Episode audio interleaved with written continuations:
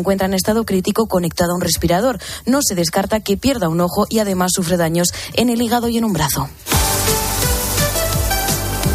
Y en los deportes, por fin, vuelve la liga. Bruno Casaro y se disputan tres partidos. Sí, empezamos por el más destacado que cerrará el sábado a las 9 Barça Rayo. Xavi ha convocado a todos los fichajes que fueron inscritos anoche en la liga, salvo a Cundé, que todavía no está dado de alta. Tampoco estará Nico, que ha renovado esta mañana con el Barça hasta 2026 y jugará cedido esta temporada en el Valencia. A las 5 Celta Español y a las 7 Valladolid Villarreal. Recuerdo, desde las 4 tiempo de juego para contar todo esto y mucho más. Mañana será el turno para el Real Madrid, que visita al recién ascendido Almería con la baja de Rodrigo por una sobrecarga en el muslo derecho. Dos resultados de anoche, partidos que inauguraron esta temporada en primera, Osasuna 2, Sevilla 1 y en segunda, Levante 0, Huesca 0. Y acabamos con los europeos de Múnich, donde España ya ha inaugurado el medallero bronce en dos de remo para Jaime Canalejo y Javier García.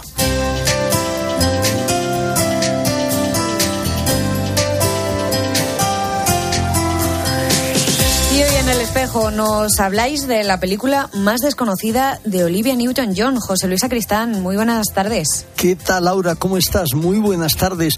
Pues sí, tal vez se trate de la mejor faceta de la actriz recientemente fallecida y cuya noticia ha dado la vuelta al mundo.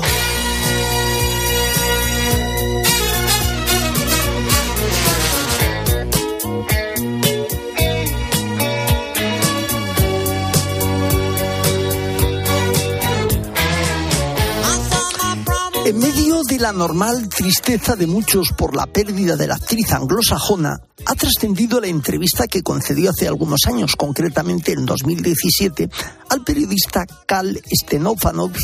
Durante la conversación que duró una hora, Olivia recordó su victoria sobre el tumor en 1992 y 2013, así como su, resultado en 2017, donde el tumor estaba en etapa 4 y le había invadido hasta los huesos. Su respuesta fue, Dios mío, he tenido y tengo una vida increíble, así que no tengo quejas yo, de verdad que no. Todo el mundo pasa por algo, todos tenemos algo por lo que debemos pasar en la vida. Este ha sido mi desafío. De cara a su familia destacó que fue duro, pero que se lo vendió de forma positiva, recordándoles que siempre en la vida se pasa por situaciones duras y a ella le ha tocado esta difícil realidad. Stefanovic el periodista se sintió conmovido por todo y preguntó, asegurando, para esta mujer su familia lo era todo.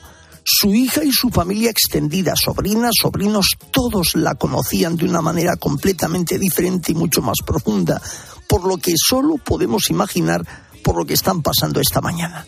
Olivia Newton-John, que se había pasado largo tiempo luchando contra el tumor, parecía irradiar una sensación de profunda gratitud y alegría por la vida que le habían dado esta es la mejor película, sin duda, de la actriz y cantante.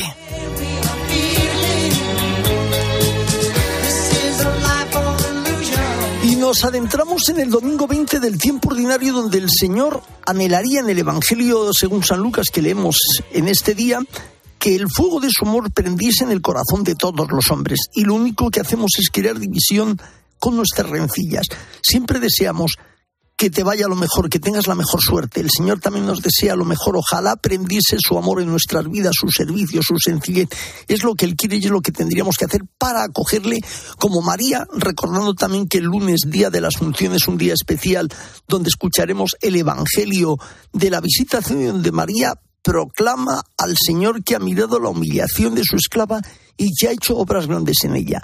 Realmente cuando aceptamos y acogemos los mejores deseos hechos realidad de Dios en nuestras vidas, también los hacemos realidad en nosotros y en la vida de los demás. Este es a grandes rasgos el Evangelio de mañana y también del día de la Asunción de la Virgen el próximo lunes, día 15. En mediodía, el espejo. Cope, estar informado. Y seguimos recorriendo más lugares con situaciones especialmente convulsas. Cristina Sánchez, muy buenas tardes. ¿Qué tal? Buenas tardes. Pues hoy nos vamos a desplazar hasta Haití, un país sumido en una terrible espiral de violencia desde que el presidente Jovenel Moïse fuera asesinado en su propia casa. Un crimen sin resolver que ha dejado una anarquía violenta en el país más pobre del continente, con bandas de delincuentes cada vez más poderosas y armadas que campan a sus anchas por la capital y por las principales ciudades del país. No hay programadas elecciones, todo es un caos. Las pandillas controlan las calles. Os contaba hace unos días Alfa y Omega, una religiosa que prefiere mantener el anonimato y que llegó como misionera en 2011 un año después del terremoto en el que fallecieron más de 2.000, 250.000 personas y del que el país pues aún no se ha recuperado. Las misioneras, por cierto, están en la llamada zona roja, la más peligrosa, por eso no dan su nombre, porque además algunas han sido secuestradas, pero esto no se ha hecho público para no asustar a las familias. De hecho, recientemente los obispos han alertado de una violencia descontrolada en Haití. Según la ONU, en solo nueve días de julio, 471 personas han muerto, han resultado heridas o han desaparecido por la acción de bandas criminales que están sembrando el terror. 3.000 personas han tenido que abandonar sus hogares para protegerse de los pandilleros en este mes de verano.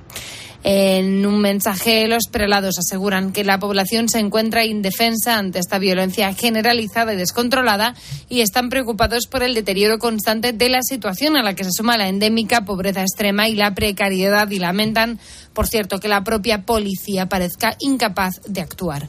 Por ello se preguntan por qué el Estado no hace nada en el marco de la ley para detener a estos delincuentes y si es imposible neutralizar a quienes abastecen de armas o munición.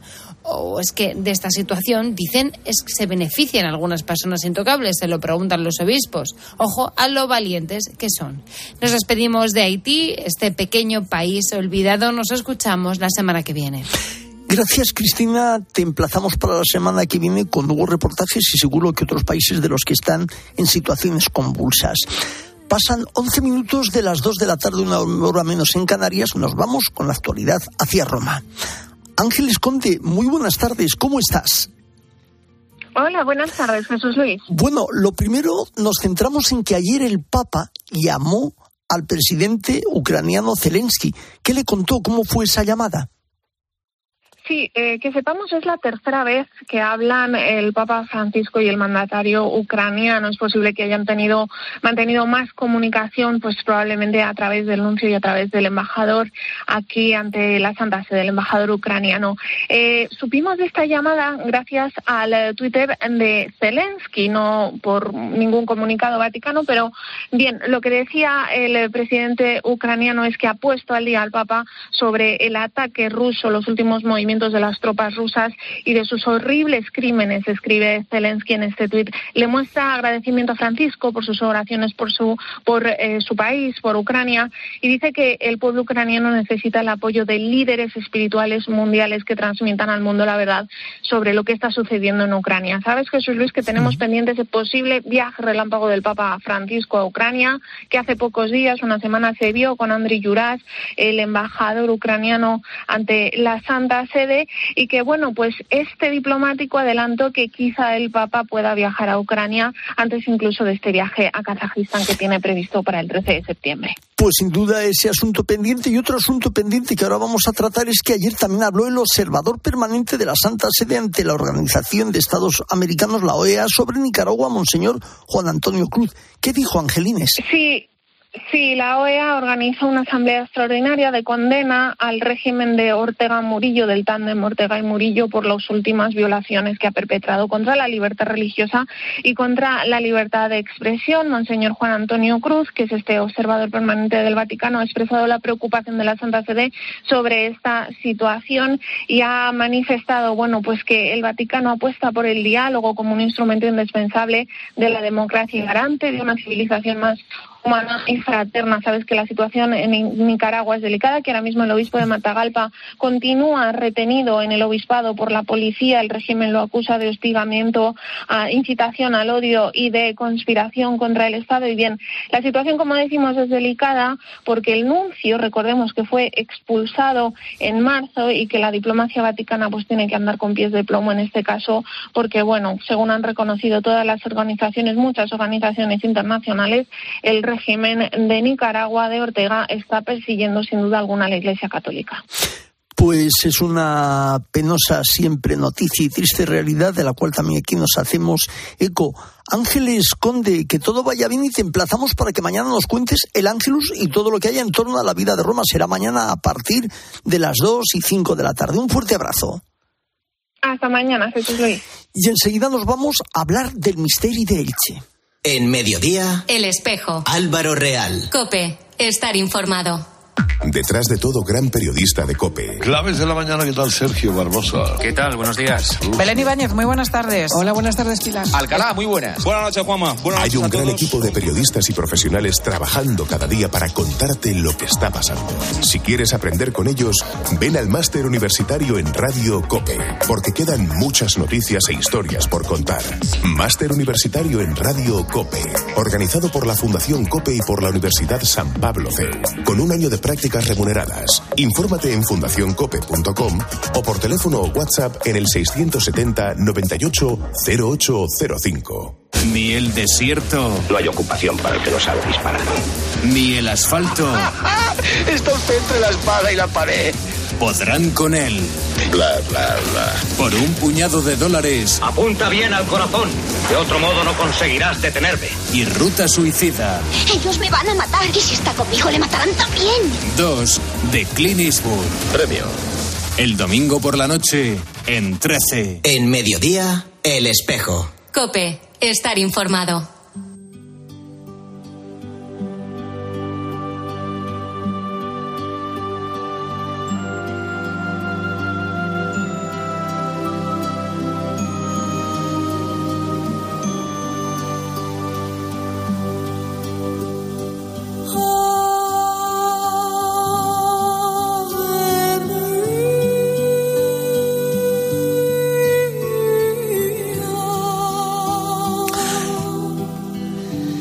Estamos ya a punto de alcanzar a dos días el 15 de agosto.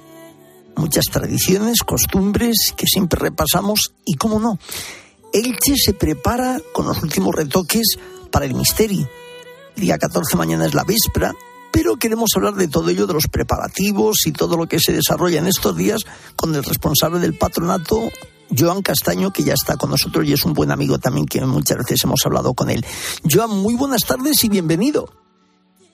Buenas tardes, muchas gracias. Bueno, lo primero, eh, estos años pasados, claro, la pandemia, el año pasado un poco menos de restricción, pero ahora volvemos, digamos, al, misterio, al misterio tal cual. O sea, ya sigue la pandemia, menos restricciones, pero volvemos un poco ya al misterio tal cual, por decirlo de alguna manera. Sí, efectivamente, hemos tenido dos años muy, muy extraños, muy atípicos. El primero se suprimió completamente, salvo una pequeña celebración el día 14 y 15 de agosto. Eh, en el año 21 eh, pudimos celebrar una representación extraordinaria en, a finales de octubre eh, y el día 1 de noviembre, pero también con, con una entrada limitada, un aforo limitado, por tanto muy, muy atípica, muy distinta a lo que estamos acostumbrados acostumbrados en Elche y por fin ahora ya podemos recuperar con cierta normalidad la representación tal cual la celebramos y vivimos en, en, en Elche. Fíjate, siempre decimos, ¿verdad?, que España es tierra de religiosidad popular, de piedad, de tradiciones religiosas y culturales impregnadas de ese sustrato cristiano, aunque ya ha tenido lugar esta desgraciada pandemia con todo lo que ello ha supuesto, pero el misterio y la devoción a la Virgen y esta vivencia del misterio ha estado muy presente en el corazón de todos los ilicitanos y de todos los visitantes y de todo el patronato en 2020 y en 2021. ¿No es así? Sí, sí, efectivamente. La, la, la fuerza de, de, de, del misterio y de la fiesta, la fuerza en definitiva de la Virgen de la Asunción, que digamos nos aglutina a todos los ilicitanos, ha estado eh, sin, siempre muy presente. En, en, yo recuerdo en, en, los momentos de confinamiento que los propios cantores del misterio que ensayaban de manera virtual eh, hicieron un, un, grabaron un Gloria Patri que sirvió de, de, de, aglutinante toda la ciudad y que se oía todos los días a las ocho de la tarde cuando se salía a los balcones. Sabéis que el Gloria Patri es el último canto de la festa, el, el, el, el canto de acción de gracias ante los misterios vividos y de esa manera ese canto de la fiesta, ese canto del misterio, pues se hizo presente todos los días en, en la ciudad. Y bueno, propiamente también me gustaría preguntarte, ya que estamos un poco este año volviendo a esa más normalidad, ¿se nota que el ensayo y los preparativos se ha cogido con más ahínco ahora que volvemos un poco a esta realidad anterior? Sí, yo creo que sí. Eh, Tuvimos el día 10 lo que llamamos la, la prueba del ángel, que es uh -huh. una es un acto, digamos, eh, más informal, dedicado sobre todo a los niños en el que se prueba el funcionamiento de las tramoyas aéreas, de las tramoyas del cielo, y vimos una, presencia muy importante de, espectadores en la, en la basílica, en la iglesia. Eh, que es, prueba del interés y, de la, y, del, y del deseo de volverse a, reencontrar con la, con la tradición. Hemos tenido ya dos ensayos generales, eh, las noches del 11 y del 12, también con bastante, con bastante asistencia de, público. Y esta tarde celebraremos el tercer ensayo, eh, que normalmente es el más, digamos, el más esperado y esperamos también una, una, una buena acogida entre, entre los visitantes y entre el público de Elche. En estas costumbres que hay siempre, cuando termina, por ejemplo, San Fermín, dicen ya queda menos para el año que viene, cuando terminan las fallas, se dice que ya se preparan las del que viene, cuando termina un misterio de un año, se prepara ya al día siguiente o en pocos días después ya con esos pormenores lo que va a ser el misterio del año siguiente. Sí, sí, sí, sí. Es, así. Digamos que, la fiesta, el misterio, la coronación de la Virgen el día 15 de agosto, para muchos ilicitanos, para la práctica totalidad de, los ilicitanos, es como si se iniciara un nuevo año, es como, es como el fin de año y el, inicio del otro. Entonces, eh, de esa manera se marca un poco la vida de la, de la ciudad y ya se espera un poco el, misterio del año que viene, aunque en este caso, al ser año eh, par, tendremos también un ciclo extraordinario en, a finales de octubre y el día 1 de noviembre, que como recordaréis es el día que se proclamó el dogma de la Asunción en el año 1950. Oye, háblanos un poco más de esto del año par, es decir, todos los años que diríamos que son par se hace como una es como una doble, digamos, otra representación copia del día 15 y el 14. Sí, sí, efectivamente. Es, eh, bueno, se empezó a hacer en, el año 50 como recordatorio de esa declaración dogmática y eh, cada dos años, los años acabados en par, todos los años se, se representa en agosto y los años acabados en par además tienen lugar otras representaciones extraordinarias. En los últimos días de octubre se hace un par de ensayos generales y el día 1 de noviembre, que es el día importante, eh, pues es muy similar al 14 y 15. Por la mañana del día 1 se representa la Vespra, eh, a continuación la procesión por las calles de Elche, la procesión de la Virgen y al regreso a Santa María la misa solemne. Y por la tarde la segunda parte, la festa con la coronación de la Virgen. Digamos que ese día 1 es lo más similar al 14 y 15, aunque concentrado en un mismo día.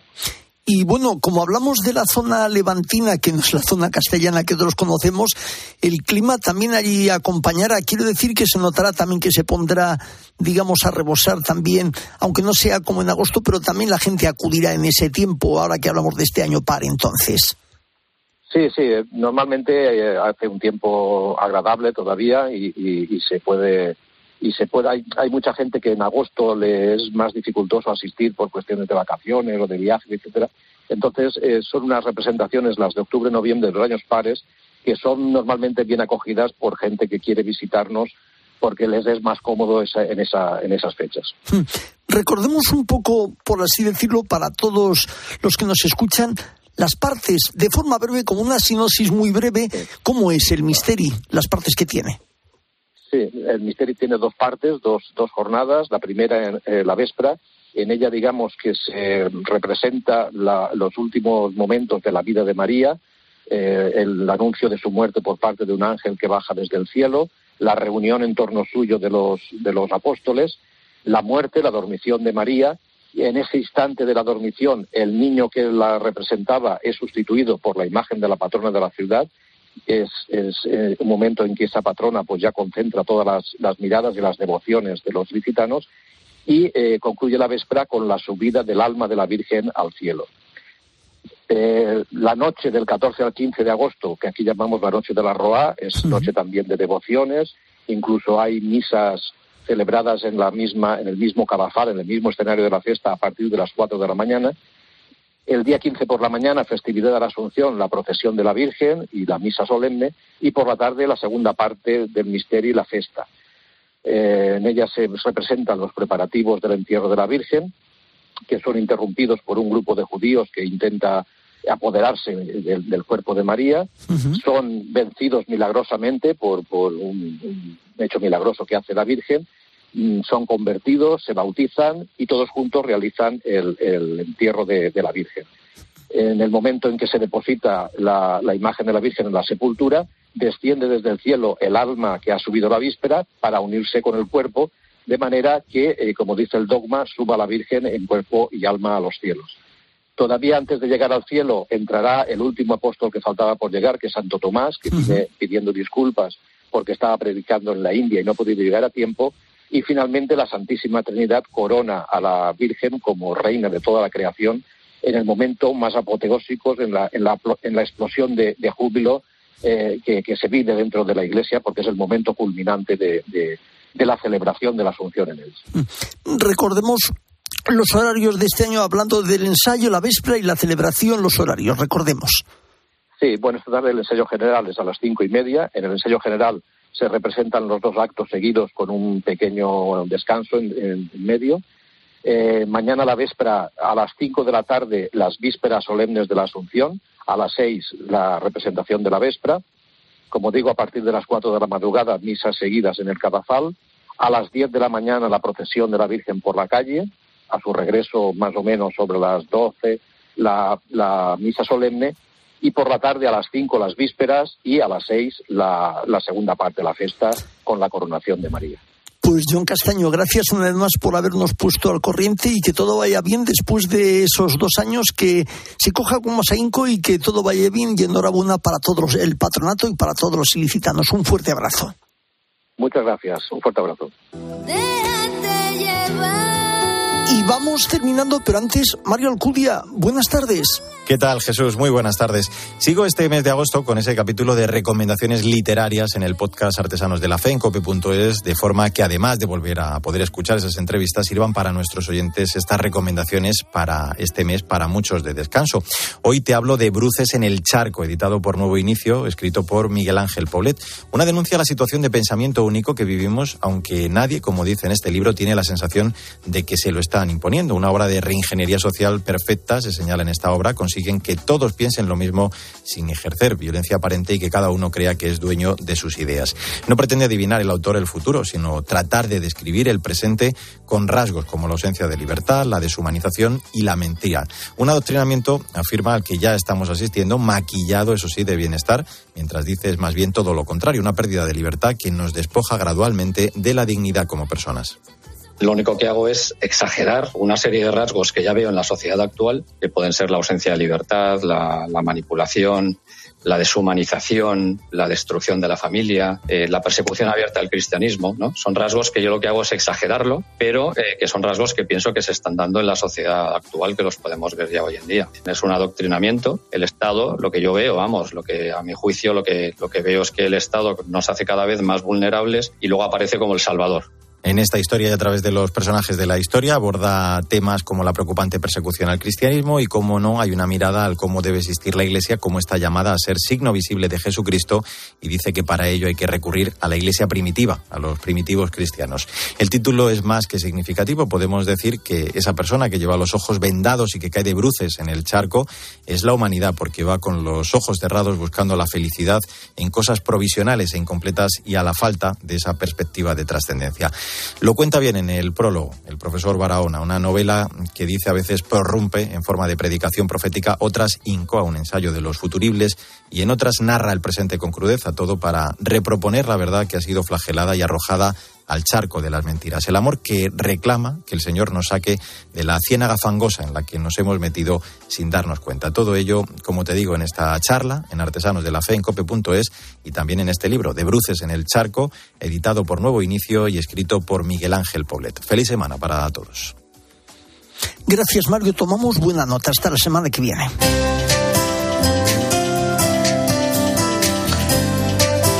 En la producción Diego González, en el control técnico Fernando de la Fuente y en control central Jorge Fuentes. Nos acercamos a la información política y nacional de la mano de Laura Rubio. Laura, ¿cómo estás? Muy buenas tardes. Hola Jesús Luis, ¿cómo estás? Perdóname que antes te he cambiado el nombre. Ahora sí lo he dicho bien. Perfectamente. Bueno, hoy vamos a hablar del Medusa Festival, de ese incidente que ha tenido lugar en Cullera, en el que ha fallecido un joven de 22 años a causa de un golpe por un reventón térmico que se produjo en torno a las 4 de la mañana. Lo vamos a analizar enseguida. Estamos pendientes también de los incendios que se están produciendo en nuestro país y también vamos a hablar del turismo, que estamos en un fin de semana además muy festivo en todo el país. Enseguida todo esto en Mediodía Cope.